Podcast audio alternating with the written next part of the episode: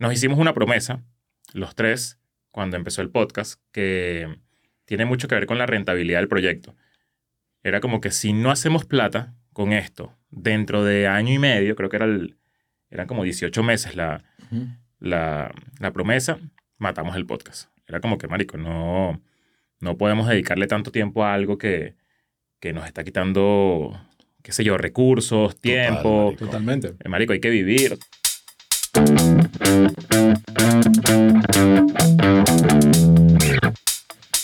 No, es más locura que... Exacto. No me acuerdo cómo se llama, pero es de Lima. exacto. Exacto, el de Lima. Mira, chamo, Siempre tienen nombres de, del liceo público. qué fino que viniste a Chiste Interno.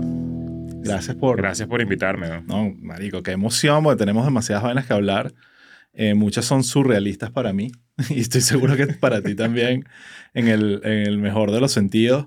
Eh, y eh, ya tenemos, como- ¿cuántos, Adrián? ¿Cuántos episodios? Como 13, 12 por ahí. Este es el treceavo. Sí, qué bola. Eh, bueno, no sabemos si va a ser el número 13 cuando lo lancemos, pero de En orden de grabación. grabación, En orden de sí. grabación, el, el 13. Eh, y, y coño, eh, hemos ido ahí como afinando la dinámica y una vaina que me está gustando burdo últimamente es arrancar por el final.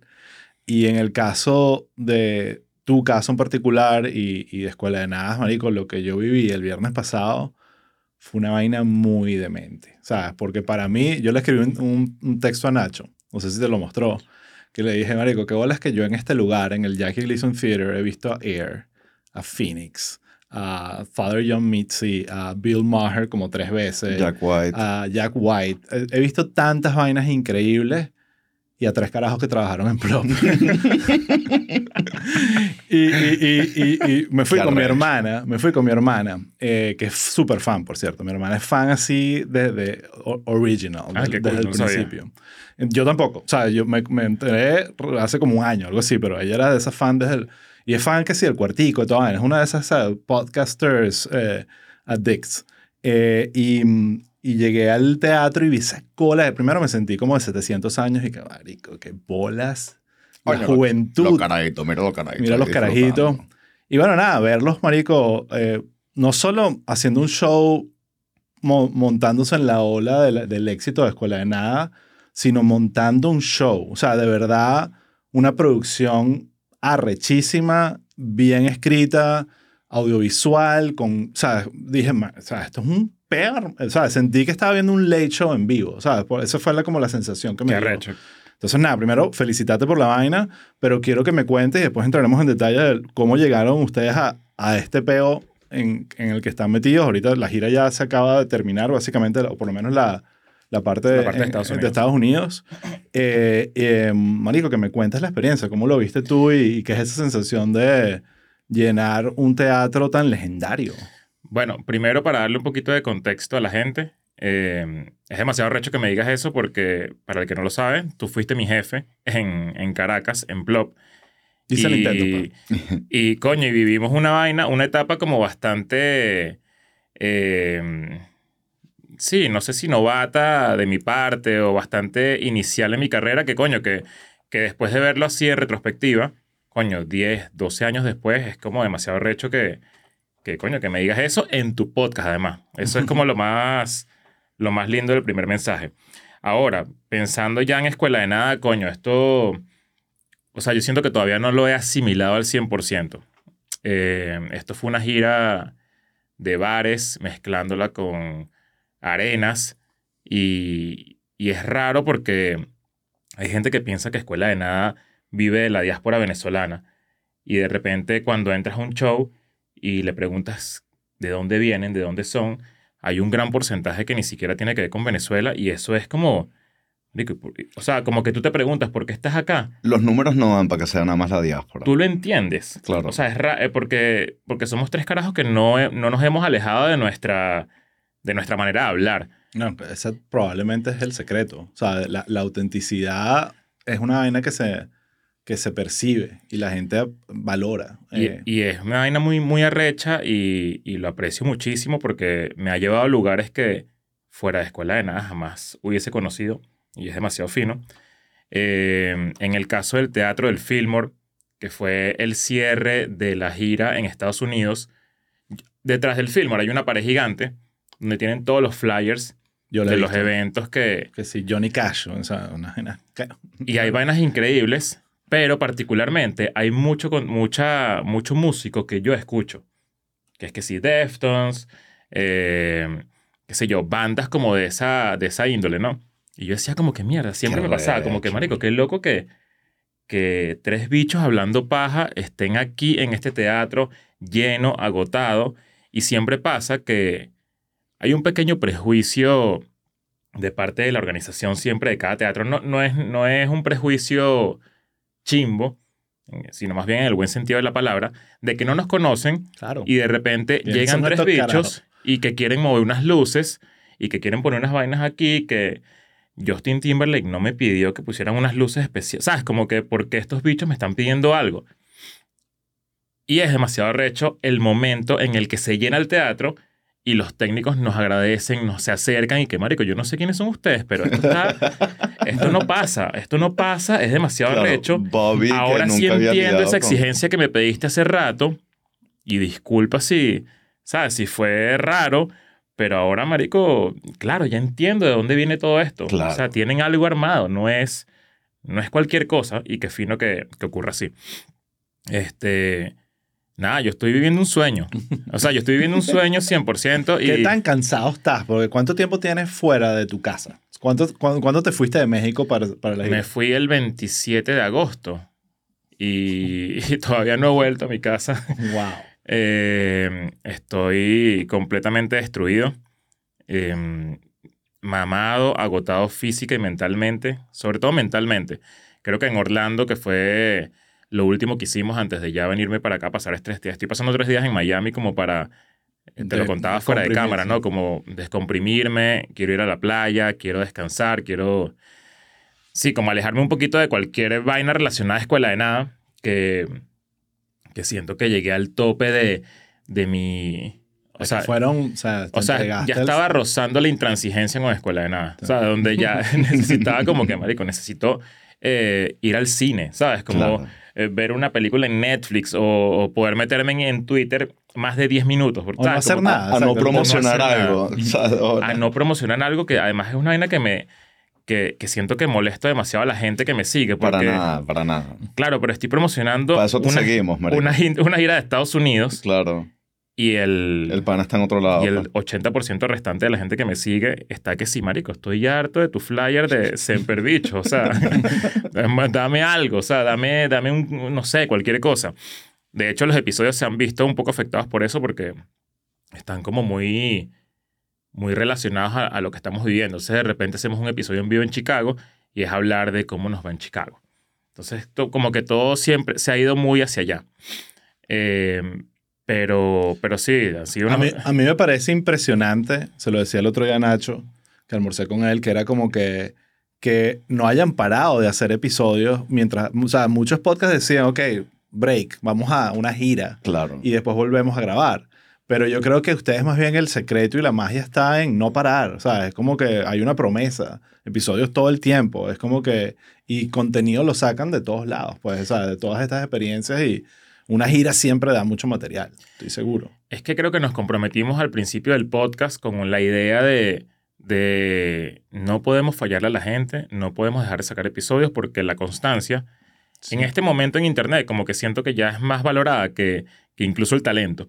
Y ya cuando haces eh, 500 episodios seguidos, donde no irrespetas ni siquiera una semana, pues así, marico, se, se muera tu mamá. O sea, así vamos a hacer contenido, sea lo que sea. Y hemos, he- o sea, hemos hecho vainas, marico, arrecho entre nosotros, eh, con, sí, o sea, muertes de por medio, eh, uno en- enfermos, o sea, como que no hemos irrespetado de ninguna manera eso porque sentimos que tenemos un compromiso con la gente y es como una pequeña promesa que le hicimos. Entonces como que no queremos, es, creo que ya más bien ya la vaina pasó a ser una vaina de ego, Sí. que es como que, marico, te prometí algo y no quiero quedar como un huevón, ¿sabes? Como que, Claro. Como que la, va por ahí. Bueno, y también por lo que estás diciendo, hay una cierta creencia en ti que esa constancia es parte de lo que está pagando el éxito del proyecto. Y es como que si yo le... Es como, I need to keep feeding the animal. O sea, Sin duda es lo que sigue trayendo gente. Sí. Sin duda. Hay gente que no lo sabe, pero no sé, en algún momento de internet, cuando yo hacía que si el test incómodo, por ejemplo, a mí me funcionó mucho hacer 10 episodios seguidos. Y 10 episodios para... El test incómodo tiene solamente 12 episodios. O sea, la gente pensaría que es más por lo que generó. Sí, es como Pero- Isla Presidencial, que son casi seis episodios. Bueno, 12 episodios y eso fue lo que salió. Al episodio número 4 5, el test incómodo ya era algo conocido. Y hubo un momento en internet en que esa era la fórmula. Como que si tú haces 5 o 10 episodios buenos de algo, te garantizamos, la, la internet te garantiza un, como un empuje, sí, como que Claro. bajas de una comunidad de algo. Sí. Ya no es así. No. Hay demasiada competencia, hay demasiada gente haciendo contenido, estamos muy saturados de vainas, de, de formatos, sobre todo de podcast. Y, y coño, ahora tienes que medio partirte el culo, ¿no? Tienes que hacer un poquito más de lo que hacías antes, de lo que tú creías que era lo que te llevaba a un lugar. Un ejemplo perfecto que yo lo he visto con mi chamo de 8 años es Mr. Beast. ¿Les parece carajo? O sea, empezó con unos, ¿sabes? Que sí, reviews de vainas y ahorita, o sea, ves los episodios y ya literalmente se la perdieron. Pues están es- explotando. Mi vaina preferida de él es que el carajo contrata a actores de doblaje famosos para que le hagan su voz en los En distintos... entonces, países. En China, no sé, me la invento, pero la gente como que, brother, eres Tom Cruise en China, ¿sabes? O eres Homero Simpson, o eres... Y el pan ha tenido como que ese edge de hacemos el mismo video, lo doblamos y aparte alguien famoso, boom. Es Sí. demasiado crack al Y final después del vino la inteligencia artificial y dijo, marico, yo te lo hago más fácil. Yo te lo hago más fácil. Exacto. Ya no tienes que ni siquiera pedir Porque, porque permiso estás tan contratando unos bichos. exacto. Qué locura. Mira, vamos a quedarnos un pelín en, en- Me interesa la historia de Escuela de Nada. eh, que me eches ese cuento un poquito y la, la audiencia de, de cómo nace el proyecto. de- porque esas venas nunca son.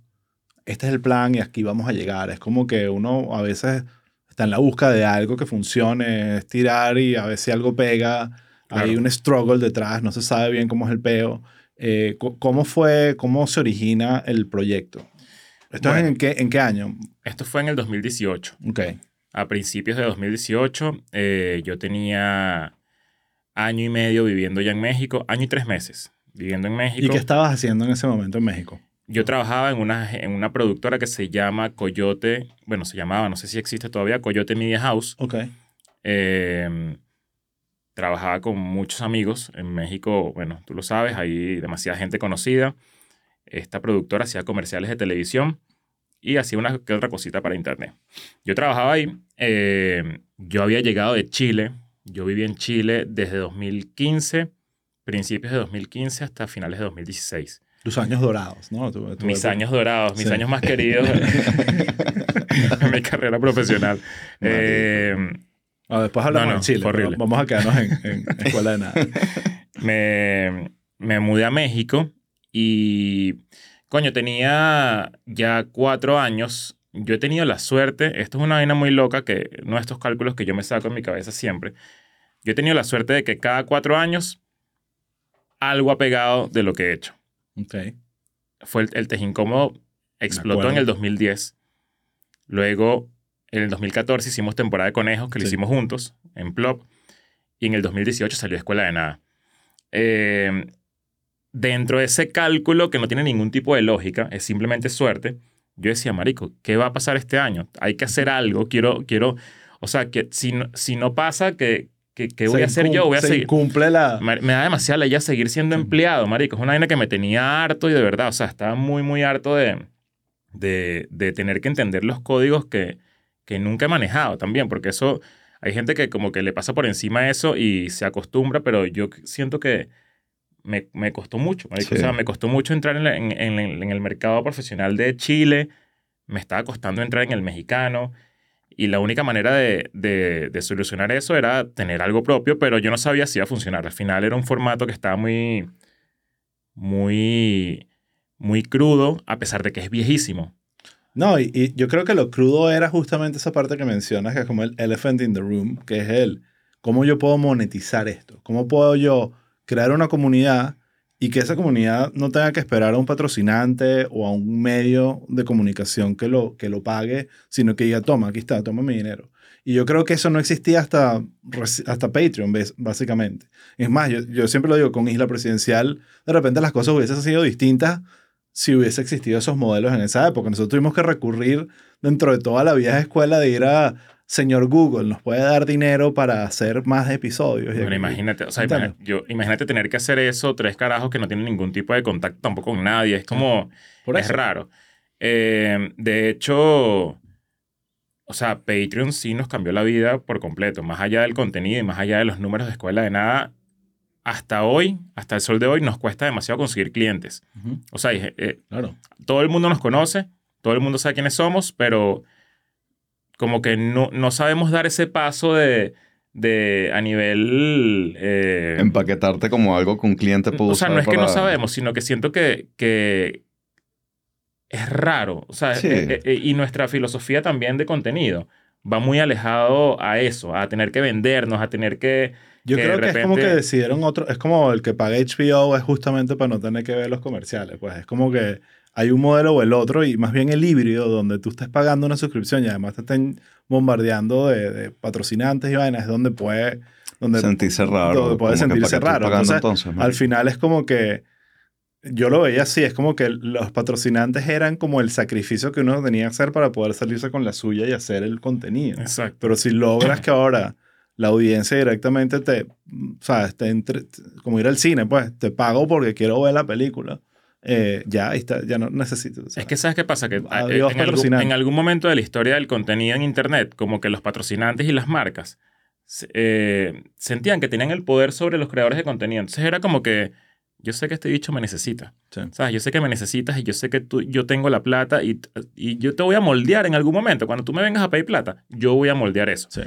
Y eso me da ladilla. Ahora, Claro. Eso me parece lo peor. Los patrocinantes se siguen beneficiando de lo que ustedes hacen, Se asumo yo, indirectamente, los Google Ads y un montón de vainas que me imagino que habrá por ahí que no es directamente haciendo la negociación contigo, pero ese dinero, una parte llega a ustedes, asumo yo. Yo sentía que era, que era una manipulación ladillísima a la que estábamos como, a la que no- de la que no podíamos huir.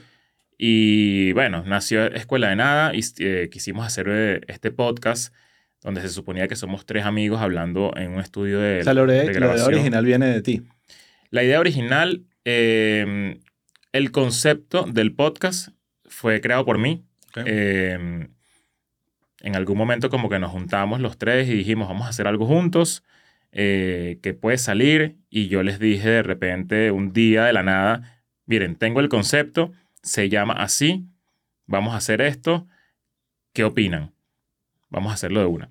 Compramos equipos, teníamos, eh, yo recuerdo que compré algunos equipos, Ignacio tenía otros, y hicimos un pequeño ¿Dónde deal con La casa? Bestia. Ah, ok. La Bestia es una sala de ensayo de Ciudad de México. Ok. Creo que creería, creería yo que es la sala de ensayos alternativa más famosa de México, Sin duda. porque todo el mundo ensaya ahí. Tienen un estudio de grabación muy cool y hablé con Mario, que era amigo, es amigo mío desde hace muchísimos años en Caracas, y le dije que si me podía dar un estudio de grabación a cambio de una mención en cada episodio. Y así fue. De hecho, tú escuchas los primeros 100 episodios de Escuela de Nada y es, gracias a la bestia, la mejor sala de ensayo de Ciudad de México. Y siempre lo decíamos y se volvió algo como parte de la cultura del podcast. O sea, fue una, es una vaina Claro, que claro. hasta en lo- en los shows en vivo decíamos. Bueno, ya que lo mencionas, importante decirlo. Gracias a la Este- bestia también. Este podcast está gracias a Astro Studios, que es este lugar arrechísimo donde grabamos. ¿Qué opinas de este, de este lugar? ¿No te Mira, está bellísimo. Está bellísimo, sí, sí. Es una, Honestamente, sí. es una bella capsulita para poder hacer contenido. Así que bueno, ya saben, astrostudio.com, aquí liderado por el gran Yeah. Adrián. Astroestudio.com. astrostudio.com. eh, nada, eh, bueno, entonces, ah, entonces empiezan, se reúnen. ¿qué Nos vamos a hacer sentamos en un Starbucks en México. Eh, bueno, soltamos todo lo que teníamos en la cabeza cada uno. Logramos este deal con la bestia y grabamos el primer episodio, que no salió. Un primer episodio que, que bueno, fue una mierda, ¿no? Como todo primer episodio de Eh, todo un yo- piloto. Yo lo llamo episodio cero, que es el que no Es, sale. es el episodio cero. El que y tratamos, no quedó tan bien, volvamos a intentar. De hecho, solamente hemos tenido dos episodios en, en la vida de Escuela de Nada que no han salido. Ok. El primero fue este, este episodio cero, que de verdad fue nefasto. ¿Qué lo hacía malo? ¿El ritmo? Bueno, la- no? imagínate que nosotros en ese momento pensábamos que era malo. O sea, imagínate la locura que ahorita yo veo el primer episodio de Escuela de Nada y es el, que, que, marico, el verdadero primer episodio. el ver- el O sea, verdadero primer episodio para mí es, es raro, ¿sabes? Sí, Claro. Yo sí. siempre le digo a la gente, vean, hagan el ejercicio de ver el primer episodio de Los Simpsons. O sea, hagan, hagan eso. Ok. se van a traumar, no van a poder creer lo mal que Marico, están los con toda. Family Guy es, Es la misma vaina. Toda vaina. Horrible. Todo, lo- todo. Yo el otro día hice el ejercicio así porque se lo quería mostrar a mi chamo, lo cual fue un foul horrible. Le mostré la presidencial y lo, me quería matar. Me- sentía que iba a uno por hora. O sea, la vaina Eh, era así como que... Es muy loco como Sí. cambia tu, tu percepción del contenido y, y, y, bueno, los Simpsons eran, eran horribles y no quiere decir que ahorita yo sea bello, pero tú ves los primeros episodios de Escuela de Nada y los tres éramos como los Simpsons dibujados de, de los 80. Seguro. Estoy seguro. Ahora, ahora voy a tener que poner el link del primer episodio de Escuela de Nada en el, en el newsletter. Y bueno, salió ese episodio. El segundo episodio que no salió fue uno con Lazo. Porque a Lazo se le fue el yoyo soltando un poco de cuentos personales y luego se arrepintió y nos dijo, no, marico, esto no puede salir. Y nosotros dije, marico, no me hagas esto, o sea, que ladilla. Y al final le hicimos caso y, y se engabetó ese episodio. Ni siquiera sabemos dónde está. Ok. Si lo llevo a conseguir, lo vamos a lanzar. Ah, Obviamente, Vamos a poner un clip aquí todo. así. obviamente culpo demasiado a Nacho de haber agarrado ese file y, y haberlo borrado por su amigo. Eh, ajá, entonces arrancan, sale el primer episodio verdadero. Arranca ¿Y Escuela Nada. cómo, cómo es esa primera etapa eh, viéndolo en perspectiva? Bueno, el, al episodio número 4 ya empezamos a sentir una vaina que nunca en mi vida había sentido, que es que la gente se montaba demasiado sobre el contenido. Mm. Por cada episodio salían 100 memes, 200 memes. Y era como que, marico, qué, Qué loco que nos están viendo, no sé, 5.000 personas, porque creo que era ese, ese fue como el número inicial. Como Un buen número. Sí, muy buen número Sí. como 5.000 personas, 5.000 views por episodio. ¿Y cómo es posible que mi cuenta de Twitter esté explotada de, de referencias, de memes, de gente que quiere compartir algo relacionado a lo que yo dije en el episodio? Y todo por, por, por simplemente una conversación que tenemos incluso fuera de cámara. O sea, es lo mismo, es exactamente lo mismo. Es muy raro. Y ahí nos dimos cuenta que teníamos algo especial. Que no sé si diferente, pero sí era especial. O sea, era como que la gente hacía mucho clic con nosotros y, y, y era como que, mierda, ¿qué, qué, qué está pasando aquí? Nos hicimos una promesa, los tres, cuando empezó el podcast, que tiene mucho que ver con la rentabilidad del proyecto.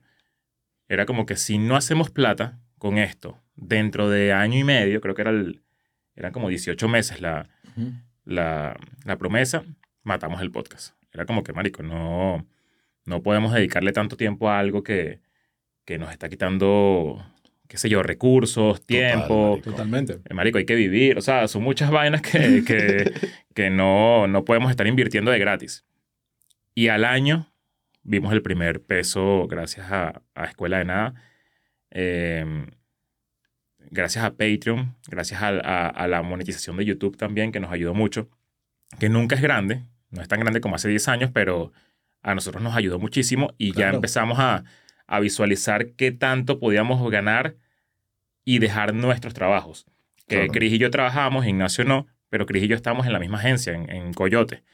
Y, y mierda, fue como, hay que dar el paso de, de, de, vamos a ganar un poquito menos de lo que nos pagan aquí en la agencia, pero seguramente va a ocurrir algo Claro. en algún momento. Al año, eh, Escuela de Nada le fue muy, muy bien. O sea, ya era como un podcast. En este, en este momento, ¿cómo era el ritmo semanal? ¿Un episodio a la semana? ¿Dos a la semana? ¿Cómo estaba? No, al principio era un episodio a la semana. Ok. Empezamos con un episodio a la semana y, y ya, sencillo. ¿no? Y Tampoco- sin, sin paywall ni nada, ni Patreon, sino no teníamos Patreon. simplemente ar- armar la comunidad. Simplemente armar la comunidad. Eh, en algún momento, cuando Patreon salió, yo creo que esto fue como el segundo año, Spotify nos ofreció comprar el podcast. Nos ofreció comprarlo y creo que la negociación iba algo así como por 10 mil dólares al, al mes. Al- Era, algo así. Eh, era- fue como un, un tome y dame de propuestas y al final nunca se dio. No sé cómo, no recuerdo cómo habrá quedado.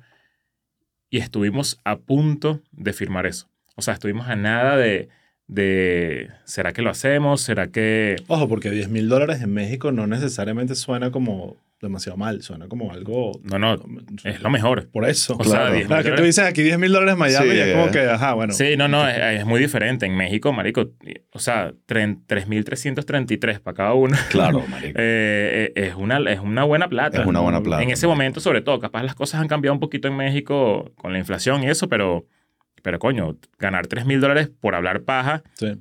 y que no tenías ningún tipo de propósito que vaya, fuese más allá de, de esa cantidad de dinero, era como... Lo marico, eh, tomo, sí. Y, y por alguna razón, como que le dije a estos bichos, marico, no, vamos a seguir haciendo esto nosotros. O sea, como que estoy seguro de que la vaina va a agarrar, va a agarrar tracción, nos va a ir muy bien y, y, y- y listo. Eso fue lo que pasó. O sea, ahí mismo como a los seis meses agarró vuelo, pero de una manera impresionante, sobre todo por Patreon. Patreon nos permitió, coño, rentabilizar de una manera muy, muy brutal. Claro. Y a día de hoy estamos entre los cinco creadores de contenido más rentables para Patreon en Latinoamérica. Wow. Y es una vaina que, que coño, de, de la que estoy muy agradecido con la gente. Obviamente, Total, eh, la comunidad que formamos y, y que se ha expandido en diferentes plataformas no tiene ni idea de lo mucho que nos ha ayudado a, a crecer nuestro proyecto. También recibieron una mención de Spotify, si mal no recuerdo, ¿verdad? Que están entre top eh, podcast, si no recuerdo en español. Eso fue porque mm, Spotify empezó, lanzó el feature de, de video podcast. Ya. Y cuando lo lanzó, uno de los podcasts más escuchados de video podcast era Escuela de Nada. Claro. Y, ¿cómo es que se llama el, el CEO de, de- Ni de idea. Spotify? Ni idea. Eh, Daniel Eck. Daniel Eck lo tuiteó. Ah, Ya, eso fue lo que pasó. y cuando lo tuiteó, o sea, tuiteó como que los videopodcasts están... Están trending. est- Exacto. Puso una foto y salía Escuela de Nada en la esquina junto a Juan Pazurita y no sé qué. O sea, Claro. Imagínate ver eso, ¿sabes? Como que, marico, qué locura. Sí. Qué, Qué locura, haber locura. llegado ahí. Entonces, nada, explota la vaina. Abren el Patreon, empiezan a monetizar y que renunciaron el mismo día. Eh, no sé si el mismo día, pero, pero no, creo que Chris ya había renunciado eh, a ese lugar. Yo me quedé hasta el final porque, marico, ya estaba... O sea, como que yo, yo siempre he sido muy ansioso con, con el tema del dinero. Como que obviamente viene de... Es la consecuencia de una situación económica que vivía en Venezuela, donde no tenía absolutamente nada y vivía mucho de lo que yo creaba Sí. dependía mucho de mí y nunca fui tan cegado como para dejar mi, mi, mi para, como para vivir del freelance. O sea, eso, eso es muy cegado, marico. La Sí. gente que lo hace y, y se arriesga me parece que es la vaina más admirable del mundo. Yo no, a mí como que me da un poco de miedo y que de repente me fuera mal y no tener mi 30 y mi 15 y 30, o sea, es como que me da, no sé, Claro. a claro. la ella. Eh, y vivir esa ansiedad como que me hizo tardar un poquito de más renunciando al trabajo de México. Vale. Y bueno, al final lo hice. Eh, yo también había paralelamente montado una agencia.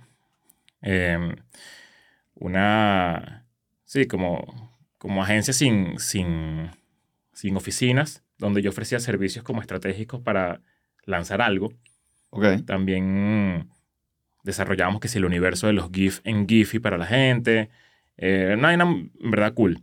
Y eso me ayudó, por ejemplo, a comprar mi primer carro. Yo nunca tuve carro en Caracas. Entonces, imagínate que, que de repente, gracias a que hables paja, te compres un primer carro en México. Sí. Marico, eso era que casi que me lo daban así, era para llorar. O sea, me Claro, compré un. Corolla, me acuerdo.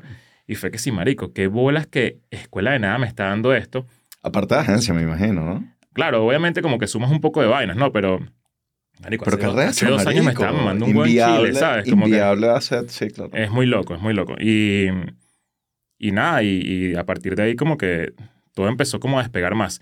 Yo Claro. creo que es una vaina muy mía, no sé si será así o, o simplemente hice vainas que, de las que no estoy tan consciente ahorita, pero no pararle tanta bola al dinero y a lo que generamos ha hecho que de verdad las vainas como que fluyan un poquito. Sí, eso tiene demasiado que ver.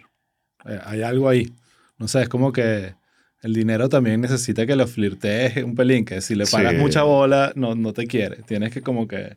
Sea, cuando no- empiezas a pensar y que voy a hacer esto por plata, para que me, para que para tener más y más y más, porque quiero ser viejo y no tener preocupaciones con el dinero, que es una de mis preocupaciones para siempre. Yo me voy a morir Legítimo, preocupado claro. por eso. Las vainas como que empiezan a caer solas, o sea, como que hay gente que te empieza a llamar, hay, hay marcas que se empiezan a sumar, de repente, no sé, salen vainas como la gira de, de Estados Unidos, que para mí iba a ser un tramo más de Semperbichos y terminó siendo el tramo más rentable Claro. eh, de todas las vainas que hemos hecho en vivo desde Claro. 2019. Wow. O sea, es, es como que, marico, que, que fino que, que, que uno se mentaliza en no tratar de pararle tanta bola a que tienes que hacer algo solamente por dinero. Ujú. Y que, sí, y que de repente hay, hay veces que hemos pecado de eso, que sí, ¿sabes qué? Estamos mamados, pero vamos a hacer un episodio en vivo aquí en este día que tenemos libre, como para hacer un poquito más de, de, de bulla y hacemos un poquito más de plata. Y la verdad es que, marico, he aprendido que no es tan así. O sea, creo que también hay que dejarse extrañar un poquito. 100%. Exactamente. Hay ciclos y procesos. Hay ciclos, hay vainas que aquí en Miami no hicimos episodio en vivo por eso mismo.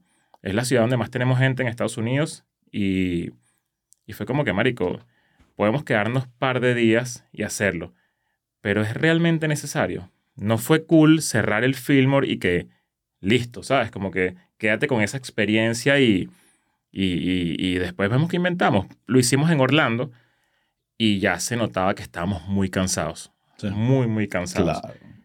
Y era como que, marico, ¿por qué estamos haciendo esto? ¿Por dinero? ¿Queremos realmente hacerlo? ¿Vale la pena ganarse unas lucas extra cuando estás haciendo una gira súper rentable? Y me he dado cuenta que es así. O sea, es como que pensar mucho en el dinero puede hacer que te atropelles y, y quién sabe, marico, que, que quién se aleja de ti por, por ver un contenido que no estaba 100% apto cuando tú estabas pensando solamente en hacer plata. Claro. Sí, hay algo también de la, lo que tú dices, la energía que se transmite, que es como que, bueno, esto es lo que la gente quiere ver de nosotros, que estemos todos mamados aquí.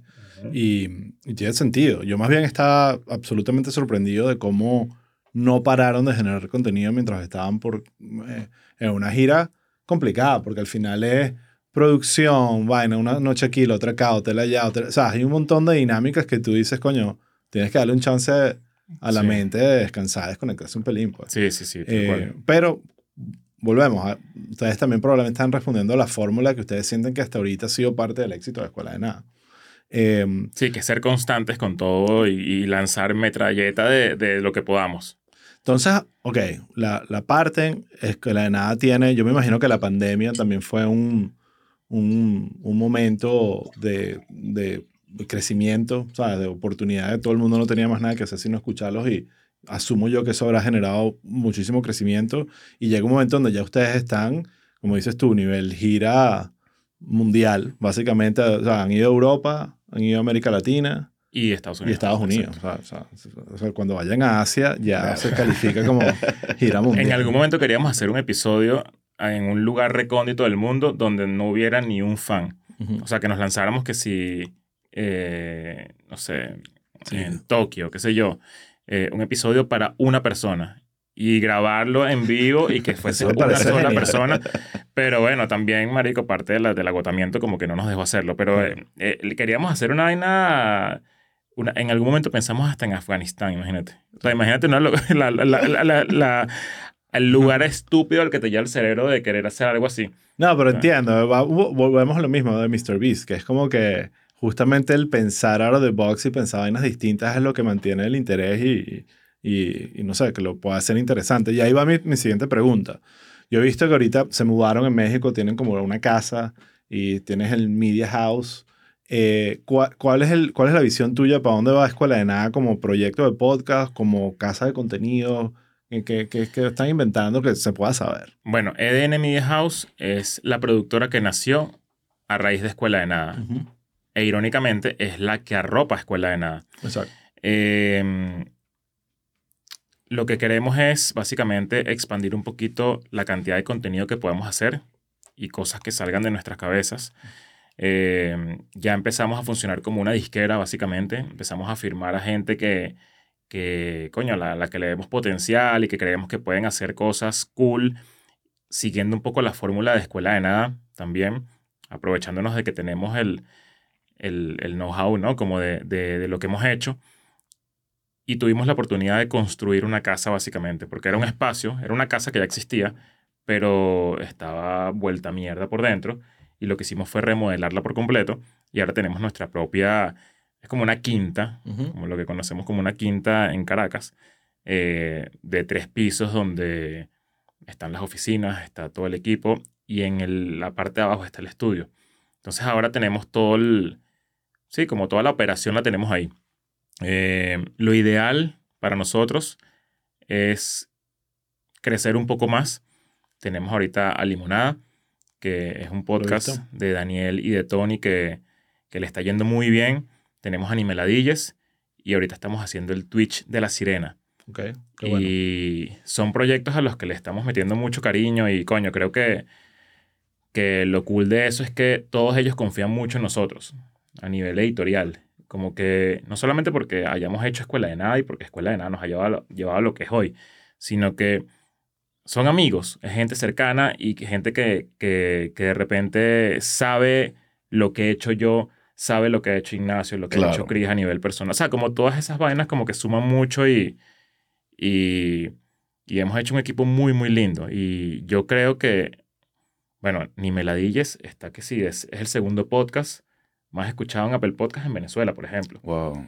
Y es una vaina que no yo, se me lo di acredito. cuenta, yo me di cuenta cuando lo fui a ver el viernes, estaban ellos dos ahí en el show y eran una celebridad, ¿sabes? Uno detrás de otro. La audiencia de Escuela de Nada, súper fan de Ni Meladillas, porque está, era literalmente una cola de gente tomando esa foto con ellos. Es muy, muy fino. Ellos trabajan muchísimo. eh, son dos carajos muy talentosos y, y yo creo que, que, coño, que poco a poco se van a ir dando cuenta de que, de que lo que están creando es un monstruo y que, y que también hay que tener paciencia. Hay gente que, que, que de repente comienza a hacer un proyecto digital ahorita y piensa que, que las vainas, si no te caen en tres meses, pues tienes que rendirte y, y así probar otra vaina.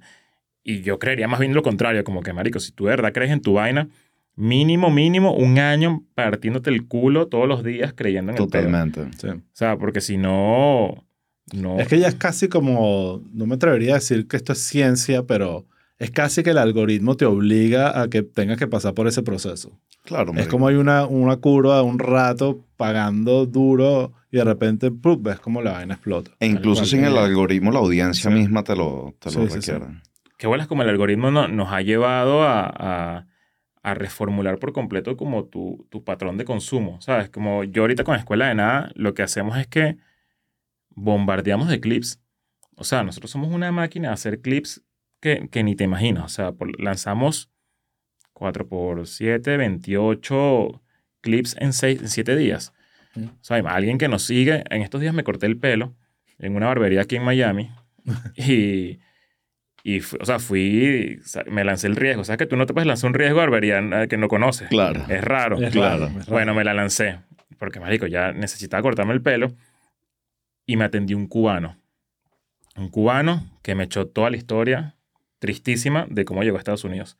Un carajo de 23 años. Y me dice, yo sé quién eres tú. Porque no dejas de salirme en el, en el feed. No te sigo.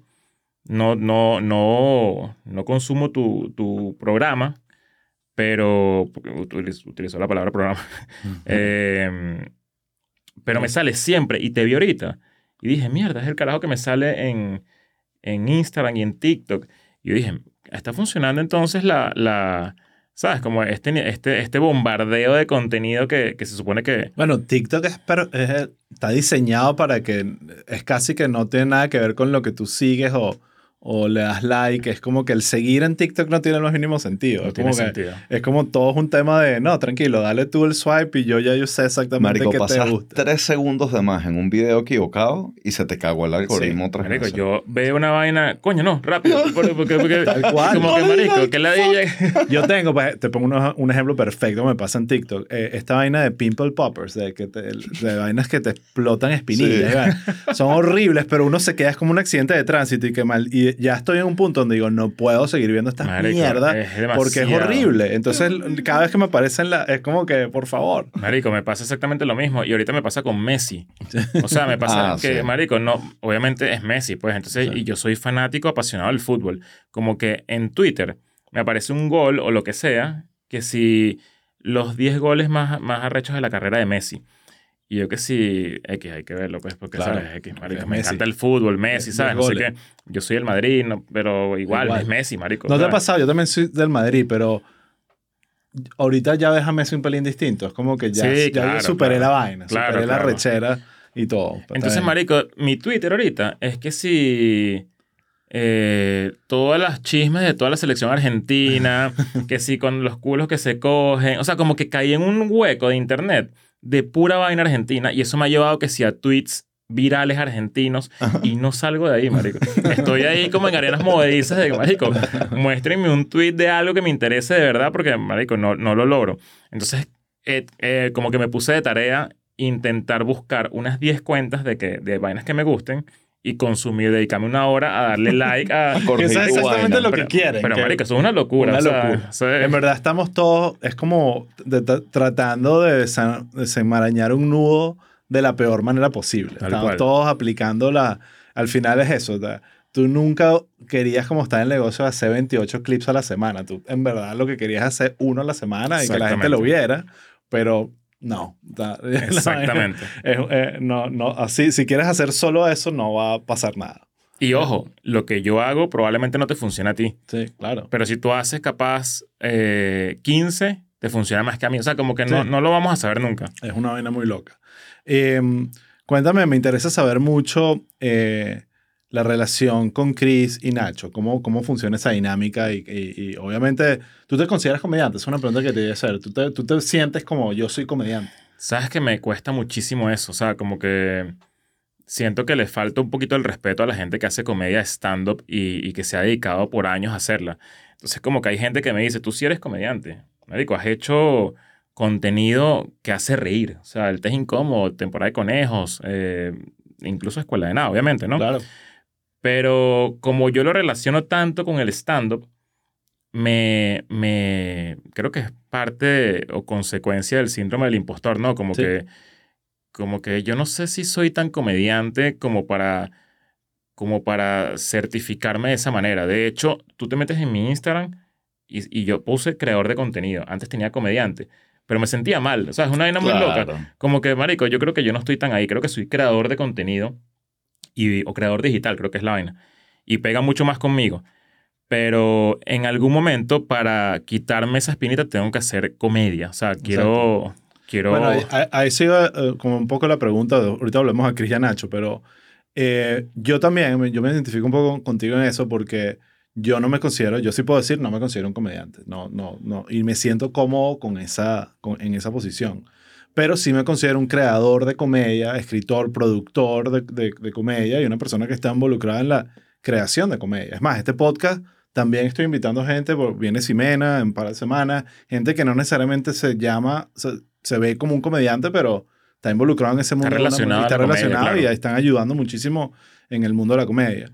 Entonces, pero en tu caso, eh, a diferencia del mío, yo nunca, más allá de este podcast y una que otra vaina, nunca era de dar la cara. Tú, antes incómodo en, en, en temporada de conejos eh, y obviamente escuela de nada estás ahí dando la cara y haciendo reír con tu persona. Entonces ahí sí veo que hay algo de performance y fue este en Semper Bichos el viernes que dije, este carajo está listo para hacer stand-up. O sea, es cuestión de que quiera, pero sentí que lo tienes. Pues es una cuestión de, de, de que e- e- esa confianza que a veces es esa primera vaina que, que te que te, no, te lle- no, te, no te empuja a hacerlo. eh, ¿Será que yo sirvo o no sirvo? Yo creo que ya la tienes. Pues, ¿no? O sea, o por lo eh, menos eso. eh, o sea, es demasiado recho que creer. me digas eso porque, porque es lo que yo buscaba también con Semper Bichos. Como que este es como mi primer acercamiento a hacer por primera vez comedia en público. Claro. Yo nunca lo había hecho. De hecho, el primer show de Escuela de Nada, el primero de noviembre de 2019 en Buenos Aires, estábamos cinco minutos antes de salir a tarima y no sabíamos qué íbamos a hacer. O sea, todo fue, la primera gira fue completamente improvisada porque se suponía Era como que podcast en vivo. era como hacer el podcast en vivo. Exacto. Entonces yo, coño, eh, todo esto era como para mí una, una pequeña prueba que me empujara a los tiburones, ¿sabes? Como que si te gusta el stand-up y quieres hacerlo, esto es la mejor manera de demostrar que capaz puedes intentarlo. Claro. Y, coño, está bueno escuchar eso porque, porque sí, o sea, la gente que me conoce y ve por primera vez Semper Bichos está viendo a un Leo que jamás imaginaba. O sea, es como que yo hablando con un micrófono frente a la gente, echando un cuento, de repente teniendo un remate con algún comentario, ¿sabes? Como que está, está cool entender que puedo hacerlo, ¿no? Como Sí, que bueno. no, no sé si va a ser bueno, pero que puedo intentarlo, ¿no?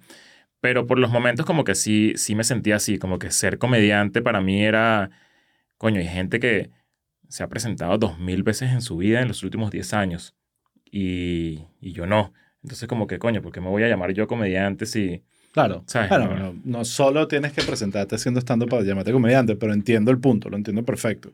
Eh, que no es lo que pasa con Nacho, que tú hablas con Nacho y es- se considera definitivamente comediante y- Claro. y, es como un estu- es- estudia el tema de la comedia, está obsesionado con el tema. Y en el caso de Chris, no le he hecho la pregunta, pero uno de los carajos que más risa me da del universo, ¿sabes? Como que no sé si, sea- si él se considera comediante, pero me da mucha risa y lo vi haciendo stand-up con Nacho cuando vinieron a Miami y dije, "Verga, otro más que está más que listo para montarse en esa, en esa tarima. Yo creo que los dos tienen un, un talento innegable para la comedia, muy a su manera cada uno. claro, Ignacio creo que es de los bichos más trabajadores y, y- y más obsesionados, tal cual como tú lo dices, con la comedia.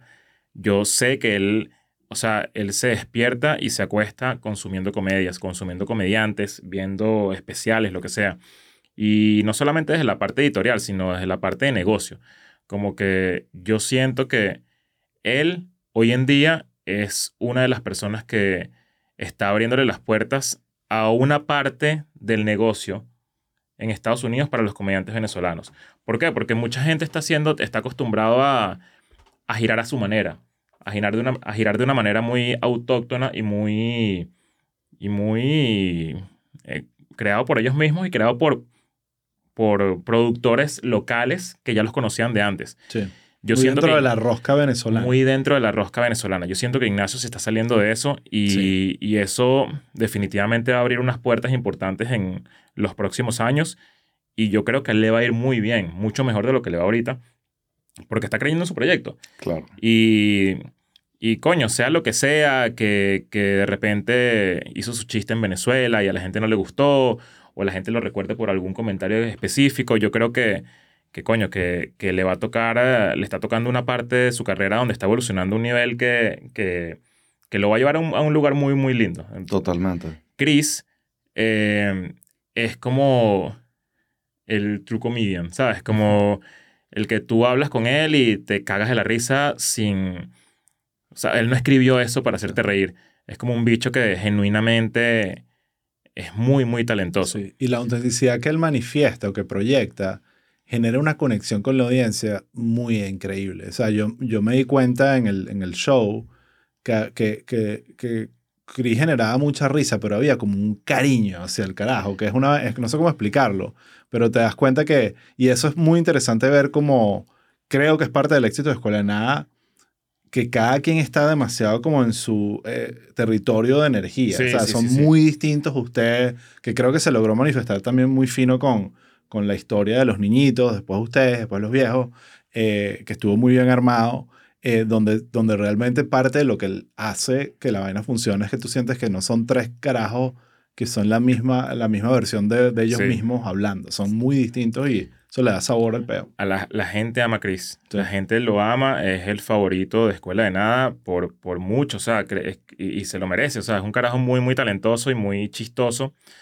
Eh, tiene, tiene como su, su- sus carencias profesionales a nivel de, de, de- de echarle bola a un, a un proyecto, de diseñar. Pero creo que eso lo tienen muchos comediantes también y mucha gente que, cree- que crea contenido. Creo que incluso los que son más talentosos, creo, tienen eso, ¿no? Es como uno está acostumbrado como a, a, a verlos parir en ese, en ese, en ese aspecto. Eh, pero sí, o sea, es un, es un carajo que, que, coño, yo tengo cinco años compartiendo con él más que con mi esposa, ¿sabes? Como, Sí. marico, lo conozco muy bien y, y sé hasta dónde puede llegar si él lo quiere. Claro. Eh, eh, él mismo tendrá sus limitantes, pero son limitantes que se pone él. Claro. Pero como talento es un bicho que, que te puede hacer reír en cualquier momento de tu día, o sea, eh, Sí. y, y donde él, él entra aquí y, y va a alegrar este, este, este espacio. O sea, Sí. eh, eh, así trabaja, así funciona y, le, y la gente lo sabe también. Sí, está invitado, ya sabe que vi- viene por ahí pronto.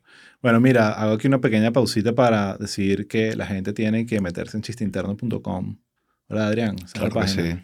Eh, y ahí está, se pueden suscribir gratis. Está el- vamos a tener el newsletter, Para poner el episodio 1 de Escuela de Nada y vean qué horrible se veía antes de todas las cirugías plásticas de Leo.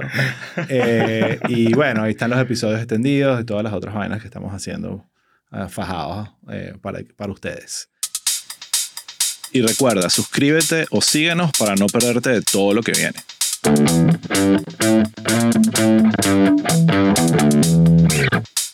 you